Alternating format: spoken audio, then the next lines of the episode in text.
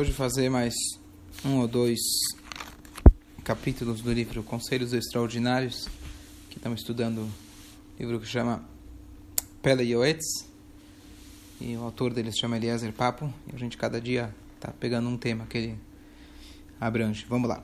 Hoje ele fala sobre, na letra Aleph ainda, Oná. Oná significa fraude. Vamos ler, depois a gente comenta.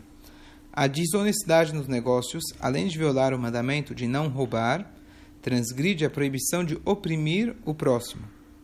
Infelizmente, muita gente ignora essas leis e não se dá conta da severidade de suas consequências. Quem ganha seu pão desonestamente perderá suas posses na metade de seus dias. Se vir alguém bem, se vir alguém bem sucedido, apesar de agir ladinamente, saiba que Hashem fará justiça com exatidão. É proibido mentir quanto ao verdadeiro valor de uma mercadoria, fazendo aparecer melhor que, do que realmente é, ou substituindo um item por outro de menor qualidade. Enganar a clientes em assuntos relativos a pesos e medidas é repreensível. Quando você chegar ao juízo perante Hashem, ele te perguntará: conduziste seus negócios com honestidade? Os desonestos serão humilhados neste mundo e punidos no mundo vindouro.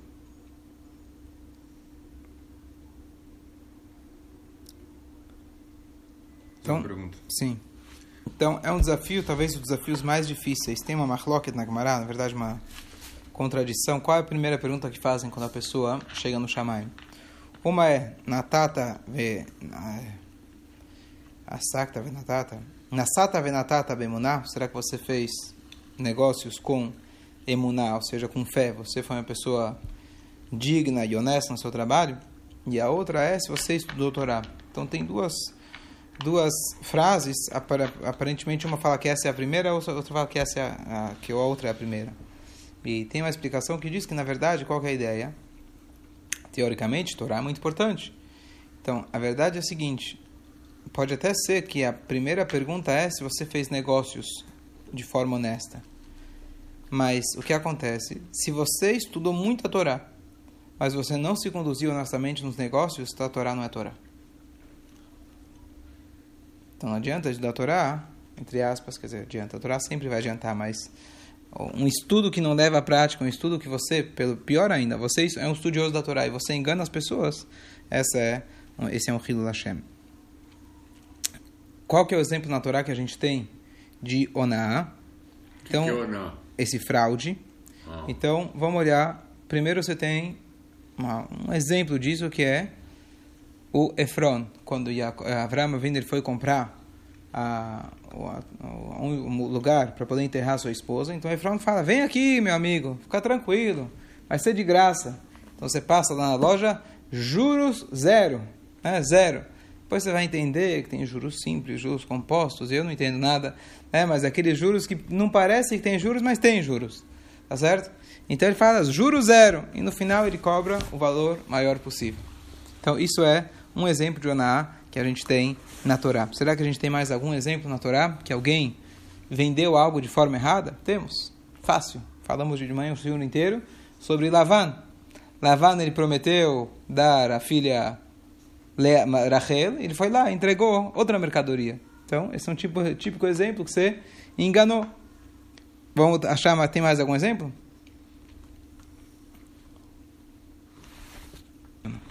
E tem inúmeras passagens, na verdade, no Talmud, nos livros místicos, de que, na verdade, aquele que consegue trabalhar com honestidade, é, o desafio dele é muito maior do que aquela pessoa que senta estudar a Torá o dia inteiro. É fácil, entre aspas, sentar estudar a Torá o dia inteiro, porque você não tem desafios. Aquele que vai no trabalho, e principalmente uma coisa interessante, que aquele falou antes, que a gente tem que ter um ofício. A pessoa, o pai, tem a obrigação de ensinar para o seu filho um ofício, um trabalho. Ele fala que você tem que ensinar para ele um, um ofício, que significa um ofício, não compra, não ser um negociante. Porque se a pessoa é negociante, ele está muito, muita, está extremamente exposto a situações onde ele pode ser tentado a enganar. Enquanto se ele é um ferreiro, um sapateiro, etc., simplesmente, claro que ele pode acabar enganando também. Mas é, trabalhar com dinheiro mesmo, digamos assim, negociante, a tentação é maior. E mas tem pessoas que assim Hashem Assim Hashem colocou para eles seus talentos e sim, eles devem fazer, quer dizer que eles têm as forças de superar.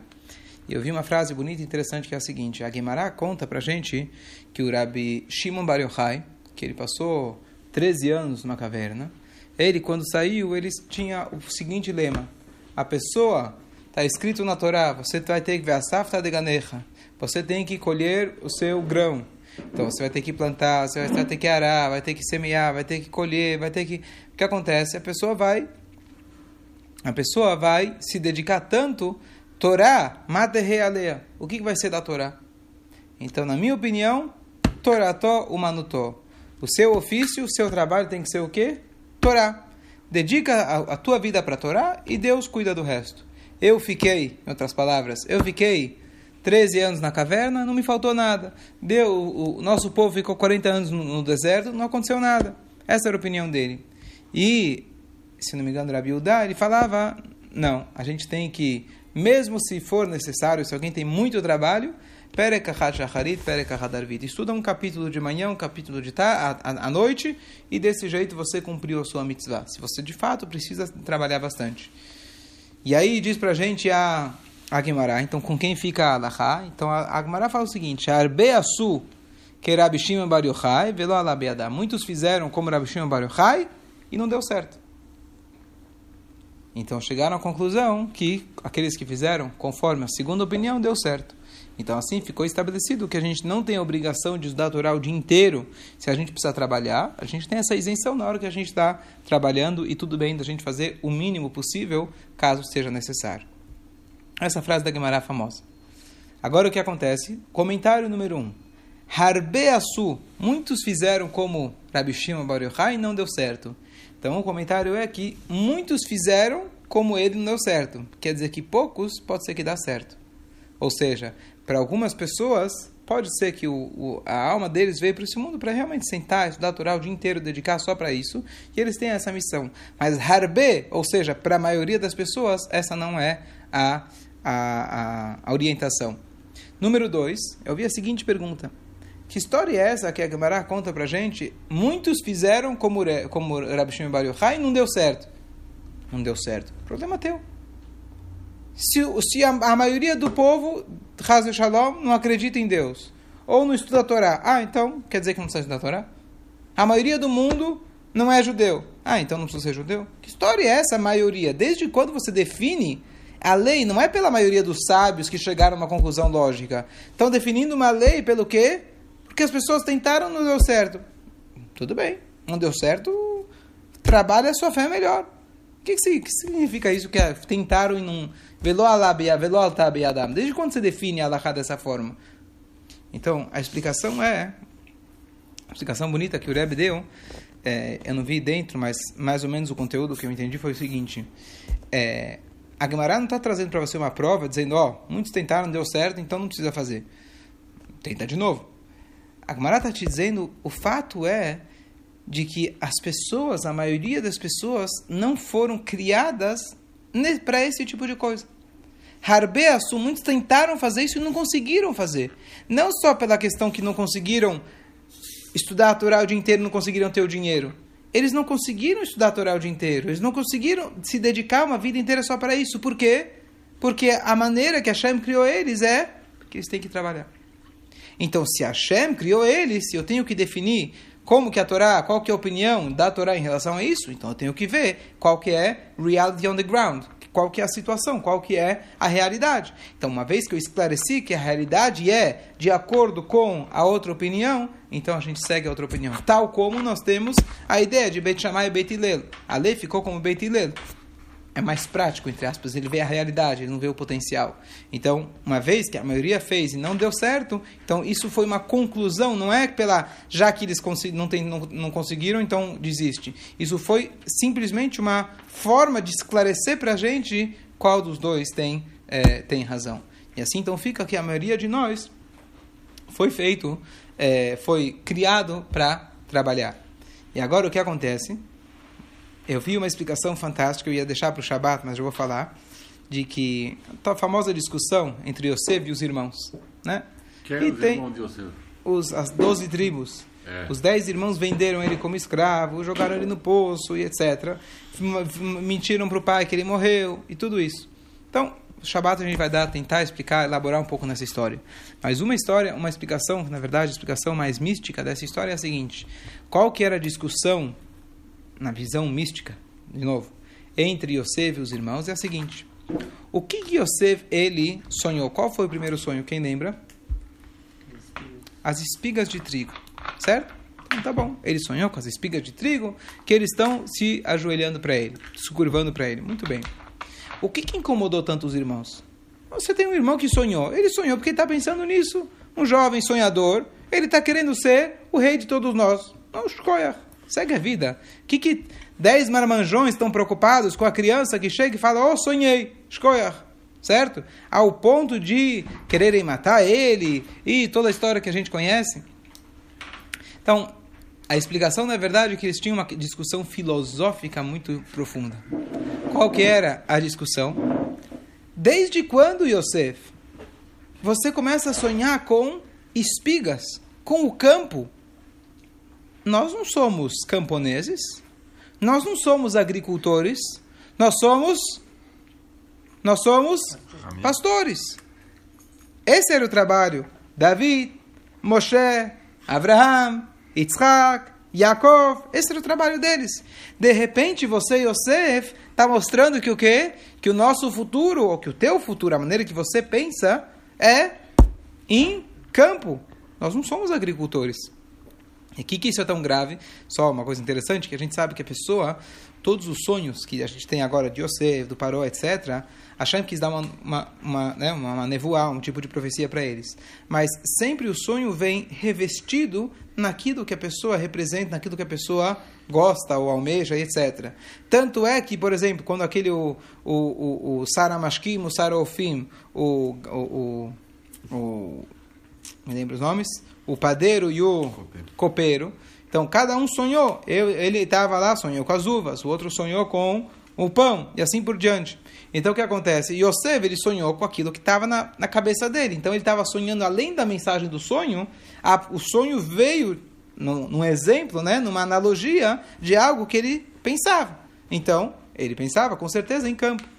Então a discussão deles era essa. Isso explica também o final da história que Yosef ele, Yosef reconheceu eles e eles não reconheceram Yosef. Por quê? Rashi diz porque ele tinha barba. Antes ele não tinha barba. Tá. Pessoal muda tanto com a barba. Então a resposta, a explicação mais profunda é que eles não conseguiam nunca imaginar que um judeu poderia ser o vice-rei do Egito e se manter judeu. Impossível uma coisa dessas. Que a gente sabe que Yosef, com tudo que ele passou, ele manteve toda a Torá e assim por diante. Tanto é que depois manda mensagem para o pai, com os burros, etc. Que ele se manteve íntegro durante todo esse tempo. Por isso é chamado, inclusive, Yosef Atzadik. Então o que acontece? Eles não conseguiam aceitar a realidade que a pessoa tem que trabalhar. Uma coisa curiosa, acho que foi o Ramban que escreveu, que quando a pessoa trabalha na terra, a tendência dele é perder a emuná. O que é emuná? A fé em Deus. Por quê? Pastor, ele senta, pode dar Torá o dia inteiro. Quantos pastores você precisa? Você fica lá, os, as ovelhinhas lá vão sozinhas e você a cada tanto precisa andar um pouquinho com eles. Não tem grandes trabalhos.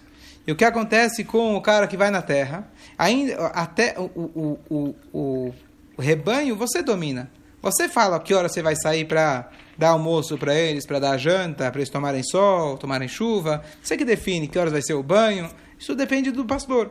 Já na terra, não é você que define. Se você não acordar cedo no tal dia, você vai perder a estação. Se você não cortar no dia certo, vai chover e vai estragar. Todo dia você está lá correndo atrás do tempo para conseguir chegar na hora certa. E uma vez que a pessoa, assim diz o Ramban, se conecta tanto com a terra e ele vê aquele ciclo acontecendo, eu plantei, eu semeei, eu, como chama? Eu arei, eu semeei, se eu fiz direito, a coisa deu certo, certo? A pessoa acaba perdendo, se ele não se esforçar, claro, se ele não lembrar de Hashem, a tendência é ele perder a emuná. Ele se liga com a terra e a pessoa vai acabar acreditando que esse é o ciclo da natureza. Está tão ligado com a natureza, ele pode acabar esquecendo. Assim explica o Ramban. Eu vi uma história bonita de um. Ah, uh, o nome dele é Moishe Alperovitz. Ele foi um, um, um Hassid que ele veio da Europa antiga, ele foi morar em Israel. E ele era um homem, ele era um shoichet. Ele era um shoichet. E um belo dia era caparota, a noite antes de Yom Kippur, que tinha que fazer o abate dos, dos, das galinhas. E ele, então, viu que a fila não acabava nunca. Ficou, ficou a noite inteira. Depois, a noite inteira, ainda tinha uma fila enorme. Ele falou, o que aconteceu? Eu não sou o único do dessa cidade. Tem mais um monte de gente por aí. Aí eles falaram, olha, pessoal, a turma quer fazer com você. Gostam de você. Ele falou, o quê? Eu estou tomando o lugar dos outros? Eu não vou, não vou, ser, não vou ser mais, não, não quero mais essa carreira para mim, não quero tomar lugar dos outros Shohatim. Ele abriu mão. O que, que ele foi fazer? Construção. Ele foi ser peão de obra, literalmente. Peão de obra, você conhece bem. O dia inteiro ele passava construindo, imagina, um Hassid, pessoa que era um chorrete, chorrete é uma coisa tão delicada, né, para você conseguir afiar a faca, apesar que é matar a galinha, mas é um, um trabalho extremamente né, delicado, de repente está carregando pedra, né, tijolos e tudo, igual no Egito. Bom, tudo bem, passou um tempo, passou alguns meses, alguns anos, o cara, o dono lá da empresa, falou, ele começou a conversar com ele, viu que o cara tinha talento muito melhor do que ficar carregando pedra. Ele falou, você vem comigo trabalhar no escritório. Assim foi, foi trabalhar no escritório, era o sonho de qualquer um deles. Em vez de ficar no sol carregando pedras, fica no escritório com ar-condicionado, na frente do computador, é mais tranquilo. Passou alguns dias, ele chega para o cara e fala, eu quero voltar para carregar as pedras. Você está maluco? Ele falou o seguinte: quando eu carregava as pedras, o esforço braçal era tremendo, mas a minha mente não estava comprometida. Eu podia usar ela e pensar no que eu quisesse. Eu podia estar livre para estudar a Torá.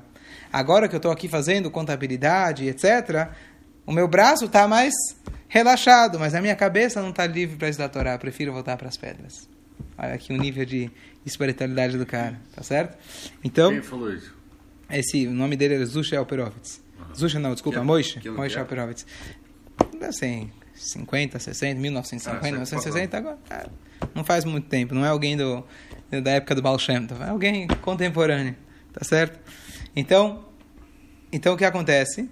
A dificuldade, mas a Guimarães fala pra gente que sim, como eu falei, a pessoa tem que trabalhar, e assim a Hashem fez, essa, assim Hashem desenhou, assim Hashem projetou as pessoas, que a maioria de nós precisamos trabalhar. Muita gente fica trabalhando, trabalhando, trabalhando para chegar na aposentadoria, para conseguir é, não fazer nada lá na frente. E a prova está aqui, agora há pouco, como diminuiu a aposentadoria. Né? Tudo que você trabalhou a tua vida inteira, de repente, não vale mais nada. Tá certo? Já não valia nada, principalmente no Brasil. E o que acontece? A gente vê que a tendência, sim, tem algumas pessoas que conseguem. Mas a maioria, motivo ou outro, não conseguem. Não tô? consegue o quê? Chegar numa aposentadoria e não trabalhar mais. Tá certo? Por quê? Não, É. eu, eu não tenho. Eu, Agora eu consigo não trabalhar, mas. Mas não estava difícil. Mas tá difícil. É, né? Bom, então o que acontece? Assim a Hashem fez. Assim a Hashem fez. Porque nós precisamos do trabalho e é justamente lá que está o desafio. A Hashem quer ver você lidando com dinheiro e sendo honesto. Você lidando com é, o seu patrão e etc. e ser extremamente honesto. Você tem que vender a mercadoria e você não engana, você não trapaceia, você não exagera. É muito difícil. Por quê? Porque todo mundo faz. Essa história todo mundo faz. Eu, foi o Rabino Label Science que eu escutei dele a história, acho que aconteceu com ele. Ele trouxe uma, uma vodka uma vez para um Fabrengue do Rebbe. Ele- alguma coisa, não sei se ele trouxe. E aí o Rebbe perguntou qual que é o Ercher, qual que é, né, quem que é o Rabino que dá. E aí ele falou, todo mundo toma. Aí o Rebbe respondeu, e desde quando, só porque todo mundo toma, isso faz com que a vodka se vire kasher? Todo mundo tomar faz a vodka virar kasher? Tá certo? Então, a ideia não é porque todo mundo faz que a Torá vai mudar. Ah, todo mundo, uma vez alguém me falou, um exemplo típico ficou preso na minha cabeça, ele é um negociante. Então o que acontece? Ele é um, ele precisa, ele é um fornecedor para supermercados. E ele falou o que acontece? O supermercado pode comprar de mil fornecedores, não precisa comprar de mim. Qual que é o esquema? O esquema é, se você tem um esquema, se você tem um acordo lá com o gerente de, o gerente lá que faz as compras, então você acerta X por dentro e X por fora. E desse jeito, ele vai dar preferência. Não tem outro jeito, ele falou para mim. Essa é a forma de fazer o negócio. Porque ele tem mil outros fornecedores. Por que, que ele vai dar preferência para você? Teu preço não vai ser tão diferente dos outros. Então ele falou, esse é o esquema. Posso fazer? Eu não sei pesquisar livro nenhum. O que, você acha que você pode fazer? E se você acha que você não consegue passar sobre a, superar essa tentação, então muda de negócio. A Hashem não coloca pra gente algo que seja impossível. Ah, é muito difícil. Concordo que é difícil. Eu só estou falando porque eu estou aqui na sinagoga, sou rabino, é outra história, tá certo? Agora, é... agora é fácil falar. Então eu imagino que eu virei rabino porque a Hashem viu que eu não tinha força de fazer isso, tá certo? Aquele cara, justamente, que ele está nos negócios e ele tem que ser honesto, quer dizer que ele tem uma força superior, ele tem uma força realmente de conseguir, de conseguir superar. Só voltando, uma coisa que eu falei também nos shurim passados, de que quando Yaakov, ele vestiu a roupa do Esav, para pegar as brachot do pai, significa que ele assumiu sobre si também a responsabilidade do papel de Esav. Qual que era o papel de Esav? Tá certo que ele foi perverso, mas originalmente Hashem deu para ele o papel de ser o homem que sai para a caça. Ele deveria conseguir fazer a caça de forma honesta, justa e etc. Mas ele acabou levando isso para o lado errado. Na hora que Yaakov ele pegou as brachot e ele fingiu que era Isaf, de fato, quando ele pai pergunta, você é Isaf? Eu sou Isaf. Por quê? Porque a partir daquele momento ele teve que assumir sobre si o cargo de Esav. Estamos aqui até hoje fazendo também esse trabalho. Não só pela clalá de Adam Arishon, que não é bem uma clalá, não é só uma, não é um, um, uma maldição, mas essa é a nossa função aqui no mundo. Achei o que é que a gente trabalha. E contudo, diz pra gente aqui a Torá que a gente não pode fazer oná. Não podemos enganar, temos que ser extremamente honestos no nosso trabalho. Você pode, você está numa empresa, você pode usar a impressora. Ah, preciso imprimir uma conta minha de casa. Posso imprimir? Quanto custa para a empresa? Não pode. Eu, uns anos atrás, um tempo atrás, eu pedi para um dos diretores, falei, olha, de vez em quando tem uma coisa particular, posso? Falei, não tem problema. Pronto. Você pode pedir, mas não fazer de forma desonesta. É muito difícil. Se você é um empregado, quanto, já comentei outras vezes, a gente já estou a respeito, se você é um empregado, o quanto de dedicação você tem que ter para o seu dono. Inclusive, a Mishnah traz, na época da Mishnah, que você estava isento, por exemplo, poderia dar o Shema Israel enquanto você está, lembra? Em cima da árvore. Porque o tempo de você descer da árvore, é, você está você tá roubando do tempo de trabalho. Hoje, na na prática, já está, entre aspas, se você trabalha para um judeu, já está, ele sabe que você tem minchá, que você tem shacharit, etc., então não, não, não tem problema. Agora, você trabalha para um goi, então você precisa se programar, você precisa falar, etc., certo? Não é simples, não é nada simples. O nível de, de exigência que a Torá tem para a gente não enganar é altíssimo. Eu confesso, é extremamente difícil, muito difícil. Então, é isso a questão de oná. Continuamos? Dúvidas? Comentários? Não? Tem que comentar. Melhor ficar quieto, né? É coisa difícil. Ok. Agora, uma coisa interessante, que a linguagem onaá em hebraico é bem diferente do, que, do, do, do conceito em português. Por quê? Onaá também alude a uma coisa totalmente diferente. Se você oprime uma pessoa verbalmente, isso também se chama onaá. Você oprimir alguém verbalmente também é usado onaá. Porque, na verdade, quando você engana alguém, nos negócios, por exemplo, o que você está fazendo? Oprimindo ele com as suas atitudes. Quando você faz ele sofrer com palavras, isso também é oná. No português a gente teria uma é trapacear, outra é, é fazer bullying, que seria a tradução. Mas aqui fazer bullying e trapacear é a mesma, o mesmo lave, é a mesma transgressão da Torá. Então vamos passar agora para o próximo, é, para o próximo passo. Usar palavras duras, usar palavras duras é mais severo do que enganar nos negócios e é punido com severidade por Hashem. Qualquer palavra que cause dor a um semelhante pertence à categoria de palavras proibidas de serem ditas. Aquilo que é detestável para você, não o faça aos outros. As pessoas são naturalmente sensíveis à humilhação e a serem expostas ao ridículo. Aqueles que é, caçoam de, é, dos outros são capazes de racionalizar seu comportamento, afirmando que suas vítimas merecem esse tratamento, ou que eles mesmos são, estão apenas brincando. Mas é terminantemente proibido atacar outra pessoa verbalmente, ainda que essa pessoa tenha te causado alguma dor. Você pode fazer uma crítica de maneira amistosa, mas nunca em tom vingativo. Certo? Eu vi uma história bonita que condiz com isso, uma história que me marcou, uma coisa também muito difícil. Mas é, ele estava falando o seguinte, que quando você está escutando uma drachá de um rabino, mesmo que aquele rabino está falando coisas que você já ouviu, você já conhece e etc., o cuidado que a gente tem que ter de não levantar no meio, não sair, ou até mesmo abrir um outro livro de Torá para estudar ao mesmo tempo. Porque a pessoa que está falando está de olho, não estou falando isso por mim, eu me toquei para eu não fazer com outros, tá certo? Porque a pessoa que está falando está sentindo humilhada, que você não está interessado naquilo que ele está falando. E humilhar o próximo, justamente dessa paraxá a gente aprende, é uma das piores coisas, é a pior coisa que a gente pode fazer, é como matar. Ele trouxe lá uma história, uma história um pouco cômica, mas, ele, é, mas e, cômica e trágica, que tinha um, um Rosh Hashivá, agora me fugiu o nome, que na estiva dele veio um visitante, para Shabbat, veio falar. E o rabino estava lá sentado, escutando, junto com todo o carrado. E, no meio que o visitante estava falando, ele sentiu vontade de ir ao banheiro. E ele sentiu vontade e pensou, eu vou. Ele estava quase levantando quando ele se tocou. Se eu sair, todo mundo vai pensar, já que eu sou rabino, que não está interessante, que está chato. Estou sair por qualquer desculpa. Então, ele foi se controlando. Conforme ele foi se controlando, a história é cômica, mas é verdadeira, ele foi ficando mais vermelho. E o cara que estava falando viu que ele ficou vermelho e falou: Poxa, o Rabino está gostando, está curtindo, tá? Então não vou falar só 15 minutos, vou falar 45 minutos. E a coisa foi indo e foi indo, e o Rabino, literalmente, quando ele ficou até o final, finalmente o homem acabou. Quando o homem acabou, o Rabino desmaiou. De tão mal que ele passou, ele desmaiou. Até que acordaram ele, e aí ele deu a explicação, ele falou.